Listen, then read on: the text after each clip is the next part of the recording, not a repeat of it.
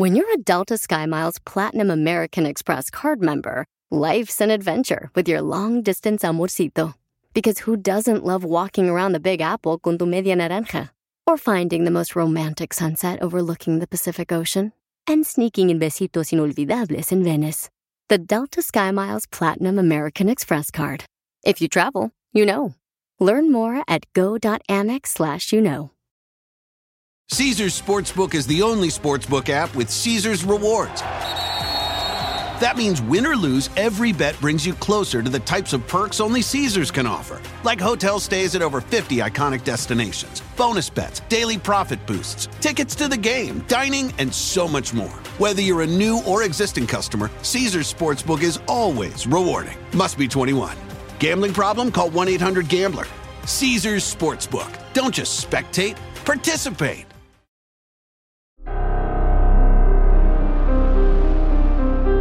En Código Misterio encontrarás temas relacionados con energías, cuarzos, sanaciones, meditación, ovnis, fantasmas, pirámides, misterios inexplicables, culturas antiguas y continentes desaparecidos. Pero también nos remontaremos al conocimiento de nuestros ancestros para vivir una vida más sencilla pero plena. Bienvenidos.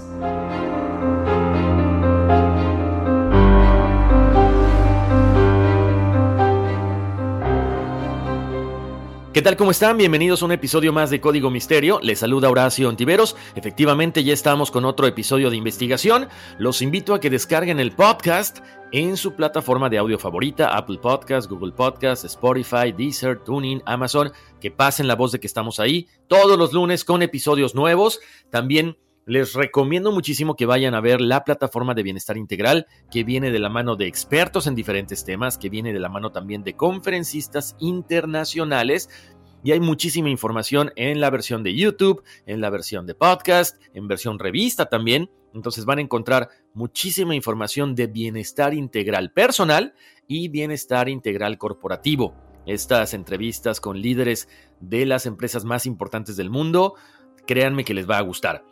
Bueno, también los invito, por supuesto, a que si ustedes quieren comprar alguno de los libros que hemos platicado aquí, alguna recomendación que les haya dado para cuarzos, para inciensos, para muchas cosas más, todo lo encuentran en mi página de internet horacioontiveros.com y está directamente el link con la página de Amazon, así que 100% segura. Vayan, chequen ahí todo lo que quieran y si quieren alguna recomendación de algo en específico, con mucho gusto me pueden escribir a contacto arroba códigomisterio.com para preguntarme y con mucho gusto yo les contestaré. Gracias por las recomendaciones de temas, de películas, de todo lo que siempre estamos haciendo aquí en conjunto con todos ustedes. Oigan, ahora sí, vamos a iniciar con este tema que está, wow, alucinante. Ahorita les voy a decir de qué es, pero nada más chequen. Tiene que ver, ni más ni menos, que con meteoritos, con naves alienígenas, con agujeros negros. Incluso se dice que hasta el mismo Nikola Tesla estuvo inmiscuido en este evento.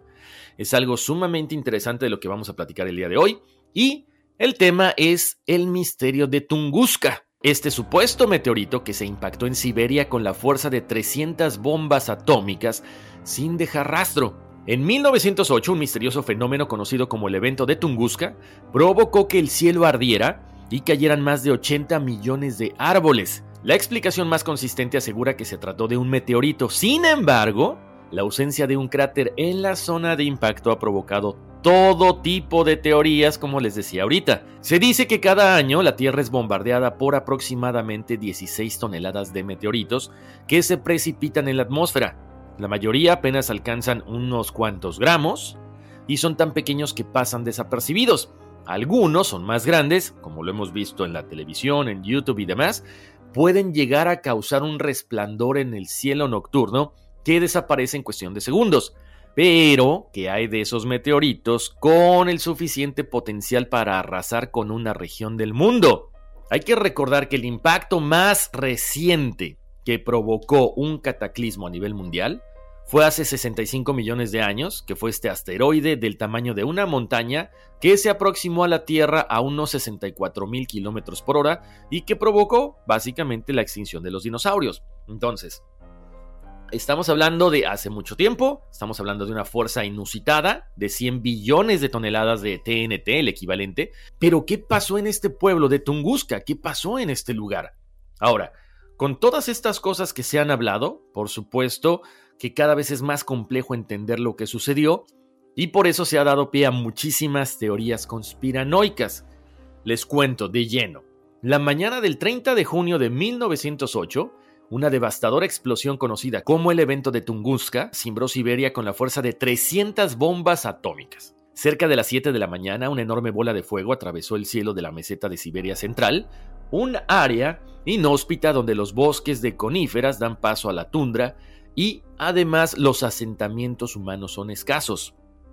En cuestión de segundos, el calor abrasador hizo arder el cielo y una explosión ensordecedora sepultó más de 80 millones de árboles en un área de 2.100 kilómetros cuadrados de bosque. Este evento provocó ondas expansivas que, según la NASA, fueron registradas por barómetros en toda Europa y golpearon a personas que se encontraban a más de 65 kilómetros de distancia. Durante las dos noches siguientes, el cielo nocturno se mantuvo iluminado en Asia y también en algunas regiones de Europa. Pero, debido a la dificultad para acceder a esta zona y la ausencia de pueblos cercanos, ninguna expedición al sitio se aproximó en los siguientes 13 años. Mucha coincidencia que durara tanto tiempo sin que alguien hubiera puesto un pie ahí, ¿no creen? Les cuento. Algunos observadores dijeron que habían visto nubes plateadas. Vayan poniendo atención porque más adelante todas estas teorías tienen lógica con lo que aparentemente Nikola Tesla hizo. Entonces, muchas personas dijeron que en el horizonte había nubes plateadas y brillantes ocasos de color muy intenso. Otros dijeron que los cielos por la noche eran luminiscentes. La gente de Londres incluso se comenta que pudieron leer los periódicos a medianoche, sin la necesidad de luz artificial, o sea, imaginen el resplandor. Los observatorios geofísicos acotaron en una remota región de Siberia el origen de estas anomalías gracias a las ondas sísmicas y depresión. El epicentro se hallaba cerca del río Tunguska, en una zona de taiga pantanosa deshabitada que permanece helada 8 o 9 meses al año. ¡Qué casualidad que se llevó a cabo esto en un lugar donde casi nunca hay gente! Así como eh, los experimentos que se hacen en el desierto, esto también misteriosamente sucedió donde no había testigos. Pero no fue hasta 1921 que Leonid Kulik que es científico del Museo de Mineralogía de San Petersburgo y experto en meteoritos, realizó el primer intento por acercarse al sitio del impacto. Sin embargo, como les decía, la región es muy inhóspita y la expedición fracasó. Para 1927, una vez más, Kulik encabeza otra expedición. Ahí sí accedieron a los miles de kilómetros calcinados y para su sorpresa, Tan, tan, tan. Este famoso meteorito que había caído ahí no había dejado cráter de impacto. Solo un área de 4 kilómetros de diámetro donde los árboles se mantenían aún de pie, pero sin ramas y sin corteza. A su alrededor, miles de kilómetros más de árboles derribados marcaban un epicentro, pero increíblemente no había cráter, no había restos de este meteorito, no había piedra, no había nada. Para mucha gente que se le preguntó, decían, el cielo se partió en dos y de pronto apareció un fuego a lo alto.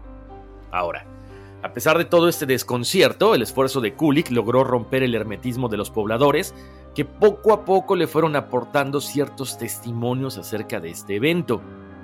El relato de Semenov que es un testigo presencial que se hallaba a 60 kilómetros del impacto y fue entrevistado por Kulik, pudiera ser como que el más detallado, el más famoso, y dice así.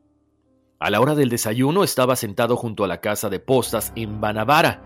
De repente vi que directamente hacia el norte, sobre la carretera Tunguska de Onkul, el cielo se partió en dos y apareció un fuego a lo alto y ancho sobre el bosque. La división en el cielo se hizo más grande y todo el lado norte estaba cubierto de fuego. En ese momento me puse tan caliente que no pude soportarlo, como si mi camisa estuviera en llamas. Del lado norte donde estaba el fuego, llegó un fuerte calor. Quería arrancarme la camisa y tirarla abajo, pero luego el cielo se cerró y sonó un fuerte golpe y me arrojaron algunos metros.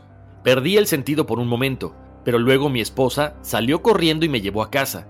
Cuando el cielo se abrió, el viento caliente corrió entre las casas, como si fueran cañones, que dejaron rastros en el suelo como caminos y dañaron algunos cultivos.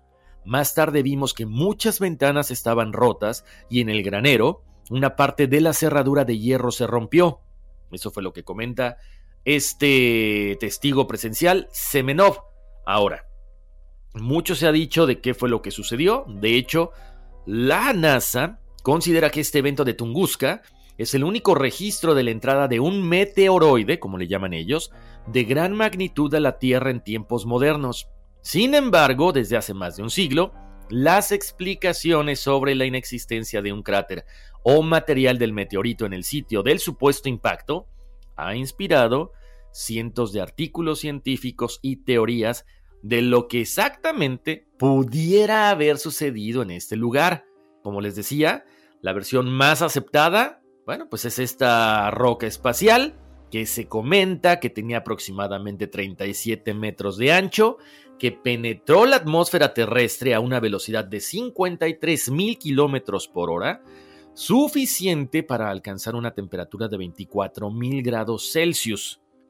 Esta explicación asegura que el bólido de fuego que iluminó el cielo no hizo contacto con la superficie terrestre, ahí sería la explicación más lógica, sino que explotó a 8 kilómetros de altura, provocando una onda expansiva que explicaría el desastre y los millones de árboles caídos en el área de Tunguska.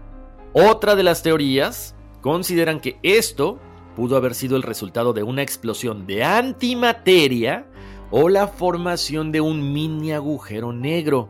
Una nueva hipótesis formulada en el 2020 apunta hacia explicaciones más contundentes. Como siempre, ustedes van a poder checar todas las fotografías, todo lo que nosotros estamos platicando en las redes sociales de Código Misterio. Les cuento. Vamos a platicar acerca de esta teoría del 2020. Según un estudio publicado en el Royal Astronomical Society, el evento de Tunguska efectivamente fue provocado por un meteorito.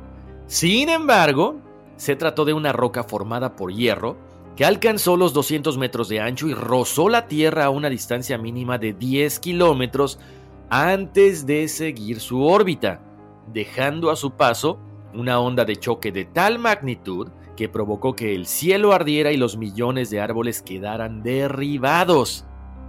Como ven, ¿creemos la teoría o no la creemos? Ahora sí, vamos a entrar de lleno con otras teorías más. Les cuento. Desde la gran explosión de Tunguska el 30 de junio de 1908, se cree que Nikola Tesla tuvo algo que ver con este suceso. Tan, tan, tan. Después de que todos sus proyectos oficiales fracasaran, o mejor dicho, fueran suspendidos debido a la falta de recursos financieros, Tesla se volvió hacia su último proyecto, la torre Clive. Se ha especulado mucho que durante el desarrollo de pruebas en esta torre, Tesla pudiera haber sido el causante de la explosión en Tunguska. La torre se proyectaba como una de un total de cinco torres que cubrirían el mundo entero con electricidad, sin necesidad de cables ni plantas generadoras. Sin embargo, no les pareció una buena idea a la mayoría de grandes inversores y banqueros que habían invertido su dinero en fábricas de cobre y centrales generadoras de electricidad. Además de la pérdida de toda la inversión, millones de personas perderían sus empleos. Así que cuando Tesla finalmente fue derrotado, él dejó de hacer las cosas por el bien de la humanidad y en secreto se dedicó a este particular y último proyecto. Se dice que decidió instalar esta torre en Long Island, aquí en Nueva York, el punto en el lado opuesto del mundo, pero en la misma latitud en Tunguska, Siberia. Chequen ahí la foto en las redes sociales de Facebook e Instagram para que se den cuenta.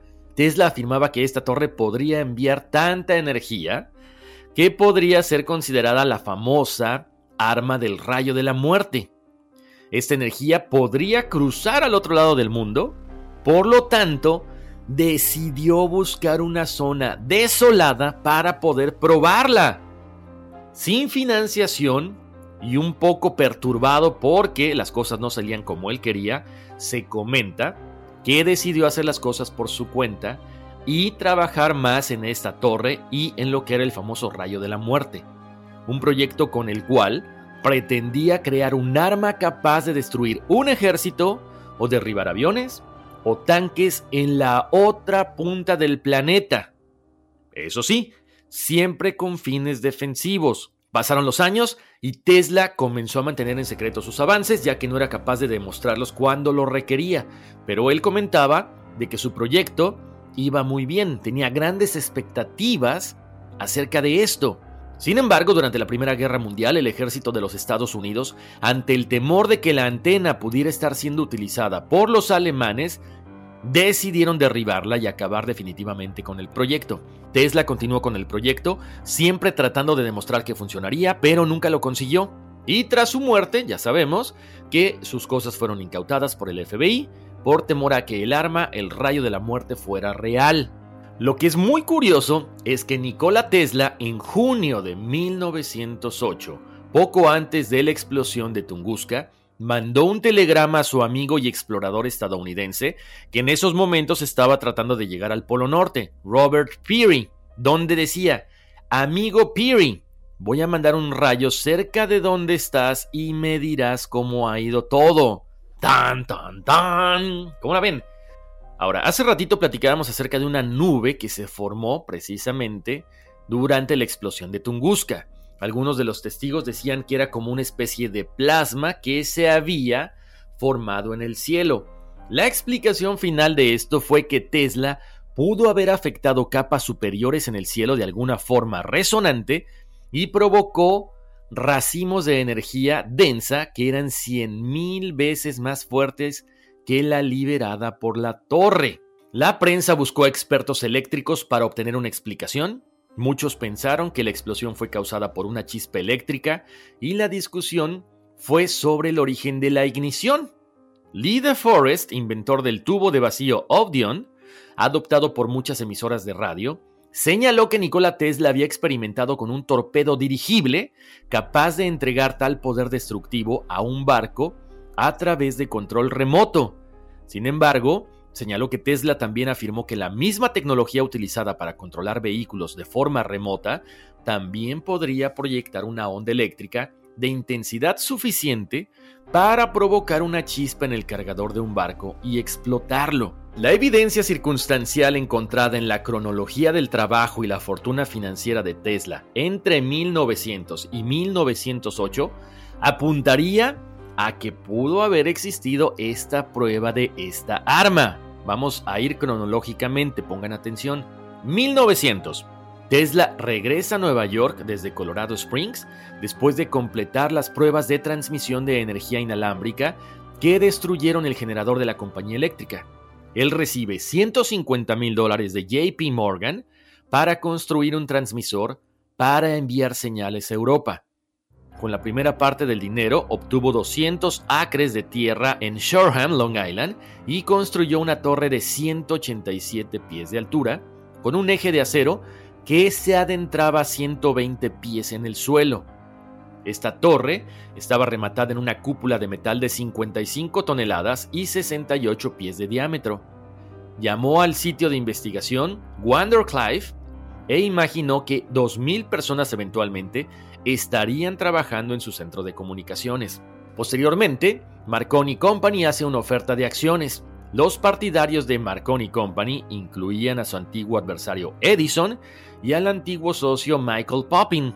Los inversores se apresuraron a comprar las acciones de Marconi y el 12 de diciembre Marconi envió la primera señal transatlántica, la letra S desde Cornualles, Inglaterra a Terranova, Canadá. Los financieros señalaron que lo había hecho con un equipo mucho menos costoso que el que estaba construyendo Nikola Tesla. Para 1902, el transmisor de Clive estaba a punto de completarse. Marconi era un héroe en todo el mundo por lo que había hecho, mientras que Tesla era visto como un evasor por el público por ignorar un llamado a servir como jurado en un caso de asesinato.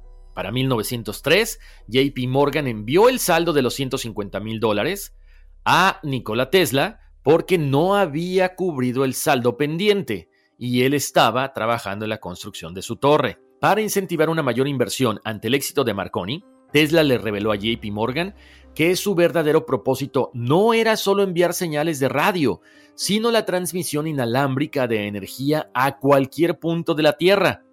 JP Morgan no estaba interesado y se negó a proporcionar más fondos. Un pánico financiero puso fin a las esperanzas de Nikola Tesla de obtener financiamiento de JP Morgan o de algún otro industrial millonario. Esto dejó a Tesla sin dinero ni siquiera para comprar carbón para encender los generadores eléctricos del transmisor. Durante 1904 a 1906, Tesla escribe para Electrical World, la transmisión de energía eléctrica sin cables, señalando que el globo, incluso con su gran tamaño, responde a las corrientes eléctricas como una pequeña bola de metal. Tesla fue sujeto a múltiples demandas judiciales por gastos impagos de Colorado Springs, George Westinghouse, quien había comprado las patentes de Tesla para motores y generadores de corriente alterna en la década de 1880, rechazó la propuesta comercial de transmisión de energía del inventor. Poco a poco, los trabajadores dejaron de acudir al laboratorio de Nikola Tesla. Ya no había fondos para pagarles. Para 1907, se comenta mucho acerca de la destrucción del barco francés Lena, y Tesla señaló en una carta al New York Times que había construido y probado torpedos dirigibles, controlados a distancia, pero que las ondas eléctricas eran mucho más destructivas. Él comentó, en cuanto a proyectar la energía de las olas a cualquier región particular del globo, esto se puede hacer con mis dispositivos. Además, afirmó que el lugar en el que se produciría el efecto deseado se podía calcular muy de cerca, suponiendo que las medidas terrestres aceptadas fueran las correctas. Viene la fecha, 1908. Tesla repitió la idea de destrucción por ondas eléctricas al periódico el 21 de abril. En su carta al editor decía, cuando hablé de la guerra futura, quise decir que debería llevarse a cabo mediante la aplicación directa de ondas eléctricas sin el uso de motores aéreos u otros implementos de destrucción.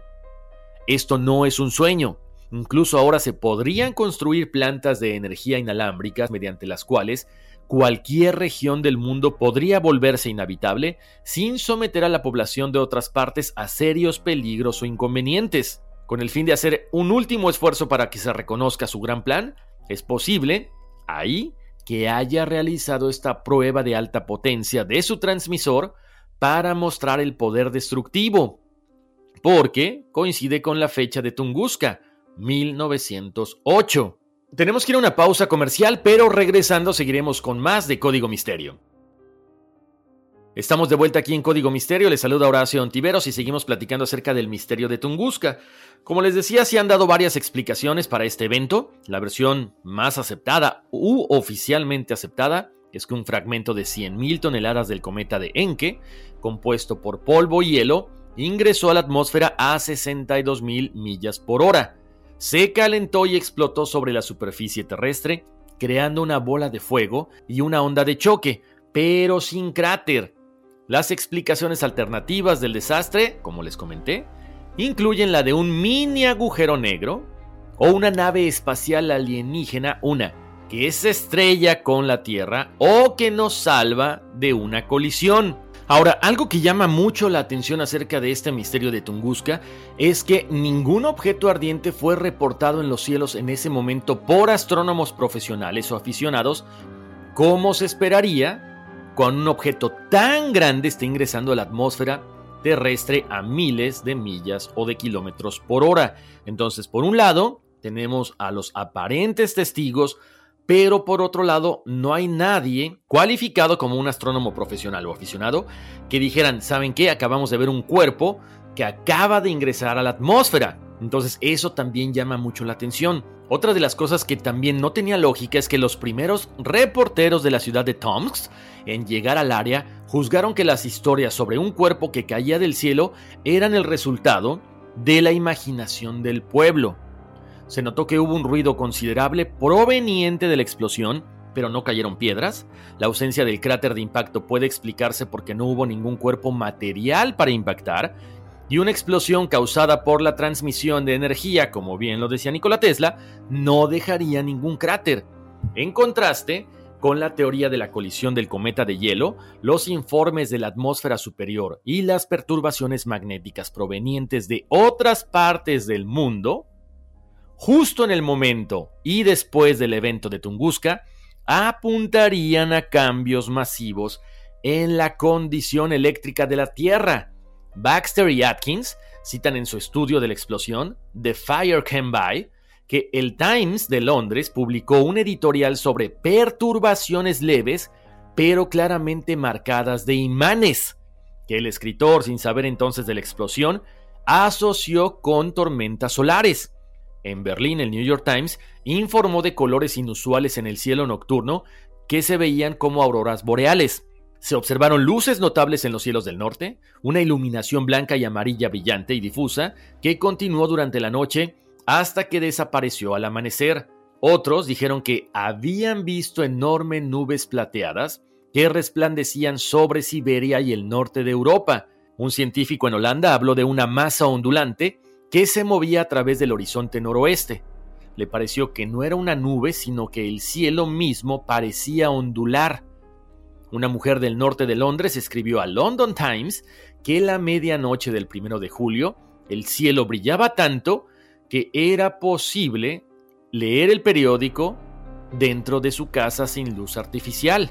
Un observador meteorológico en Inglaterra relató en las noches del 30 de junio y 1 de julio que una fuerte luz amarilla anaranjada se hizo visible en el norte y noreste, provocando una prolongación indebida del crepúsculo que duró hasta el amanecer del primero de julio. Hubo una ausencia total de centelleo o parpadeo y no hubo tendencia a la formación de serpentinas o un arco luminoso, característico de los fenómenos aurorales. El crepúsculo de ambas noches se prolongó hasta el amanecer y no hubo obscuridad real. El informe que vincula más estrechamente estos extraños sucesos cósmicos con el esquema de la transmisión de energía de Tesla es que mientras el cielo brillaba con esta luz espeluznante, era posible ver claramente barcos en el mar a millas de distancia en medio de la noche. Como lo habíamos comentado, Tesla había afirmado específicamente que esto era uno de los efectos que podría lograr con su transmisor de alta potencia. Una declaración típica sobre la luz inducida por su transmisor en el New York American el 7 de diciembre de 1914 decía, la iluminación del océano es solo uno de los resultados menos importantes que se lograrán mediante el uso de esta invención del transmisor. He planeado mucho de los detalles de una planta que se podría erigir en los Azores y que sería suficiente para iluminar todo el océano para que no se repitiera un desastre como el del Titanic. La luz sería suave y de muy poca intensidad, pero bastante adecuada para su propósito. Cuando aparentemente Tesla usó este transmisor de alta potencia como arma de energía dirigida, se dice que alteró drásticamente la condición eléctrica normal de la Tierra. Al hacer vibrar la carga eléctrica del planeta en sintonía con su transmisor, pudo generar campos eléctricos que afectaron a las brújulas y causaron que la atmósfera superior se comportara como las lámparas llenas de gas en su laboratorio. Había convertido el globo en un componente eléctrico que él podía controlar. Otra teoría que se publicó en 1965 dice, otra teoría que se publicó en 1965 hablaba del impacto de un meteorito de antimateria. La antimateria está compuesta por antipartículas idénticas a los protones, neutrones y electrones que componen nuestra materia, pero cambiando únicamente su carga eléctrica para darles el signo contrario, de tal modo que la antipartícula del electrón es el positrón. Cuando una partícula se encuentra con su antipartícula, se dice que se aniquilan, transformando su masa en energía que se libera violentamente junto con unas cuantas partículas. De este modo, la explosión producida por un pequeño meteoro de antimateria permitiría justificar la falta de cráter y de restos del meteorito. No obstante, esto es solamente una especulación. Por supuesto, no faltaron las conspiraciones gubernamentales y los accidentes de objetos voladores no identificados, ya fueran militares o extraterrestres. Ahora vamos a entrar de lleno con la otra teoría conspiranoica de que quizás se trataba de un objeto volador no identificado. Porque los científicos rusos afirman que encontraron pruebas de que confirmarían esta teoría. Un comunicado de la administración de la región rusa de Evenkia, difundido por la prensa digital, ha señalado que los exploradores de la Fundación Estatal Siberiana Fenómeno Espacial Tunguska opinan que han encontrado elementos de un artefacto técnico extraterrestre. Hemos encontrado lo que queríamos, dijo el director científico de la expedición y presidente de la fundación, Yuri Lapin partidario de la teoría según la cual hace 96 años en Siberia había explotado un ovni. Según el comunicado oficial, la expedición integrada por 14 exploradores, geólogos y profesores, junto con algunos estudiantes de la Universidad de Krasnoyarsk, rastreó durante dos semanas un sector elegido en base a análisis de fotografías tomadas desde el espacio. La falta de cráter en el epicentro de la catástrofe el hecho de que ninguna de las más de 200 expediciones hallase un solo fragmento del cuerpo celeste y además la posición de los árboles caídos al exterior del enorme círculo de 60 kilómetros y que además habían quedado en pie en el centro, demostró que la explosión se produjo sobre la superficie terrestre. Los más de mil especialistas del observatorio de East Hurst dijeron que aparentemente este cuerpo que había pasado o había caído en Tunguska aparentemente realizaba maniobras como si fuera pilotado por alguien. La teoría particular de Yuri Lapin, quien dirigió esta expedición, apunta a que el fenómeno fue originado por una nave interplanetaria extraterrestre que salvó a la Tierra de una catástrofe al destruir o desviar un cuerpo espacial que se dirigía hacia ella. Según el diario newsru.com, tras la conferencia celebrada en 1998 en Krasnoyarsk con motivo del 90 aniversario del fenómeno, Lavin había mostrado dos barras supuestamente hechas de un metal desconocido que él habría hallado durante una expedición anterior cerca del poblado de Banavara, a 65 kilómetros del cual se produjo la explosión. Pues ahí están las teorías acerca de este misterio de Tunguska. Me encantaría saber qué opinan ustedes acerca de esto. ¿Fue un meteorito? ¿Fue un asteroide que se acercó mucho a la Tierra y con una onda expansiva solamente arrasó con esta zona? ¿Tuvo Nikola Tesla que ver con este experimento? Bueno, escríbanme a contacto arroba códigomisterio.com. Chequen las ilustraciones, las fotografías, todo en las redes sociales de Código Misterio. Y por supuesto, pasen la voz de que estamos cada lunes con episodio nuevo en todas las plataformas de audio, Apple Podcast, Google Podcast, Spotify, TuneIn, Amazon y muchas más. Si tienen alguna recomendación de libros, películas, series, por favor, eh, pues escríbanme directamente al correo electrónico contacto arroba códigomisterio.com. Les mando un abrazo, muchas bendiciones y vámonos, que aquí espantan. Caesar's Sportsbook is the only sportsbook app with Caesar's rewards. That means win or lose, every bet brings you closer to the types of perks only Caesars can offer, like hotel stays at over 50 iconic destinations, bonus bets, daily profit boosts, tickets to the game, dining, and so much more. Whether you're a new or existing customer, Caesars Sportsbook is always rewarding. Must be 21. Gambling problem? Call 1 800 Gambler. Caesars Sportsbook. Don't just spectate, participate. Did you know Bridgestone developed a tire using 75% recycled and renewable materials? Making a difference today for future generations. That's what really matters. Bridgestone, solutions for your journey. Visit whatreallymatters.com to learn more.